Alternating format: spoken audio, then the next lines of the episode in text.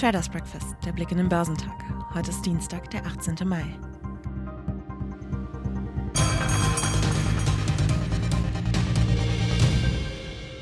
An den New Yorker Börsen haben am Montag die Skeptiker die Oberhand zurückgewonnen.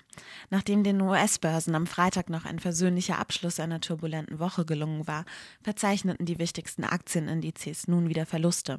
Sorgen bereitete den Anlegern unter anderem der Anstieg von Covid-19-Fällen in einigen Teilen der Welt. In Singapur und Taiwan wurden die Corona-Regeln wieder verschärft. Hinzu kamen enttäuschende Einzelhandelsdaten aus China. Zudem sehen die Anleger weiterhin in einer zu stark steigenden Inflation ein Risiko für die Wirtschaft. Die Weltgesundheitsorganisation warnte am Montag, dass die weltweite Pandemie trotz hoher Covid-Impfraten in einigen Ländern noch nicht vorbei sei. In Asien haben Orte wie Singapur und Taiwan in letzter Zeit ein Wiederauferleben lokaler Infektionen erlebt, was die Behörden dazu veranlasste, die Beschränkungen zu verschärfen, um die Ausbreitung des Virus einzudämmen. Die Aktien im asiatisch-pazifischen Raum stiegen am Dienstagmorgen sprunghaft an, da die Anleger auf die Veröffentlichung der japanischen Bruttoinlandsproduktsdaten für das erste Quartal reagierten. In Japan verzeichnete der Nikkei robuste Gewinne und sprang um 2,1 Prozent. Japans Wirtschaft schrumpfte im Zeitraum Januar bis März mit einer annualisierten Rate von 5,1 Prozent, wie Regierungsdaten am Dienstag zeigten. In Hongkong stieg der Hang Seng Index um 1,3 Prozent. Der Shanghai Composite stieg um 0,2 Prozent, während der Shenzhen Component um 0,3 Prozent zulegte.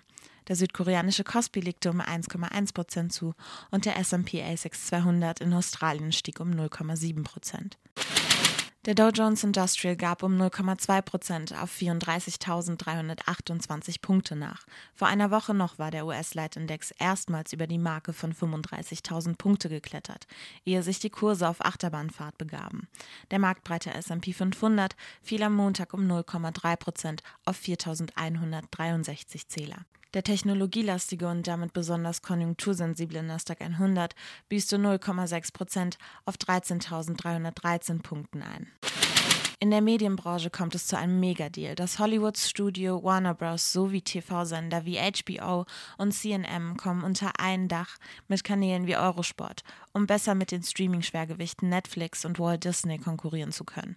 Der Telekommunikationsriese AT&T spaltet dafür seine Sparte Warner Media ab und legt sie mit dem TV-Konzern Discovery zusammen.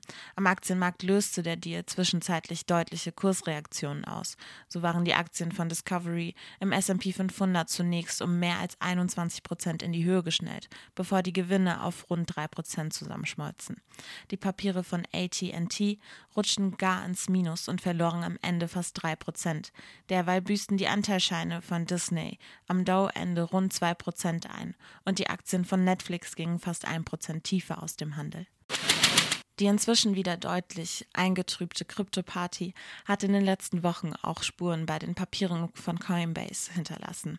Die Mitte April noch furios an der Börse gestarteten Anteilscheine der Handelsplattform für digitale Währungen fielen an diesem Montag um rund 4 Prozent auf 248,24 US-Dollar und schlossen so erstmals unter den Referenzpreis von 250 Dollar. Die Aktien von Coinbase leiden derzeit unter den jüngsten Kursverlusten vieler Kryptowährungen. An diesem Montag ging die Talfahrt der Digitalwerte weiter, nachdem Tesla-Chef Elon Musk am Wochenende anzudeuten schien, der Elektroautobauer habe einen Teil seiner Bitcoin-Bestände verkauft oder habe dies vor. Zuletzt erholte sich der Markt etwas, nachdem Musk zumindest dementierte, dass Tesla bereits Verkäufe getätigt habe. Die jüngsten Turbulenzen rund um den Bitcoin drückten auch die Aktien von Tesla wieder ins Minus. Am Ende fielen die Papiere um mehr als zwei Prozent.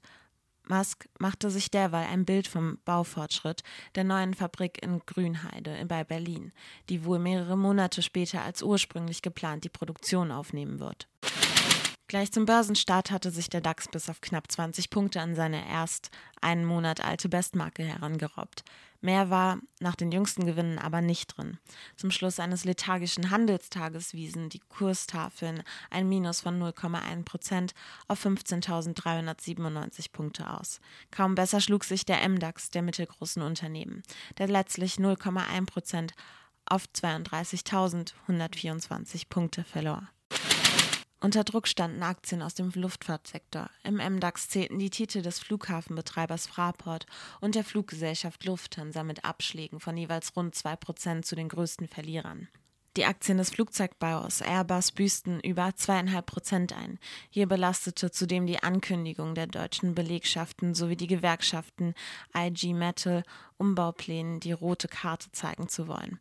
Die Titel des Triebwerkbauers MTU verloren als DAX-Schlusslicht 2,8 Prozent. Die Anteilscheine von Bayer konnten ihr Minus bis zum Handelsende auf rund ein halbes Prozent eindämmen. Der Agrarchemie- und Pharmakonzern musste einen erneuten Rückschlag in einem zweiten US-Berufungsverfahren wegen angeblicher Krebsrisiken des Unkrautvernichters Glyphosat hinnehmen. Ein Händler urteilte, dies sei wieder ein Dämpfer für die Anlegerhoffnungen, die Rechtsrisiken zu begrenzen. Die Aktien der Deutschen Telekom profitierten hingegen von einem positiven Analystenkommentar. Sie stiegen als einer der besten DAX-Werte um mehr als zweieinhalb Prozent, nachdem Simon Coles von der britischen Investmentbank Barclays sie auf Overweight hochgestuft und das Kursziel auf 23 Euro angehoben hatte. Zudem könnten die Anleger mittelfristig wohl auf höhere Dividenden hoffen.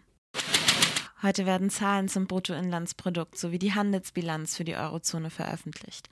In den USA werden die Baubeginne und Genehmigungen gemeldet. Geschäftszahlen kommen von Grand City Properties, Dermafarm, Generali, Vodafone, Baidu.com, Home Depot, Mackeys, NetEase, Take-Two Interactive Software und Walmart. Der DAX wird heute im Plus bei 15.508 Punkten erwartet.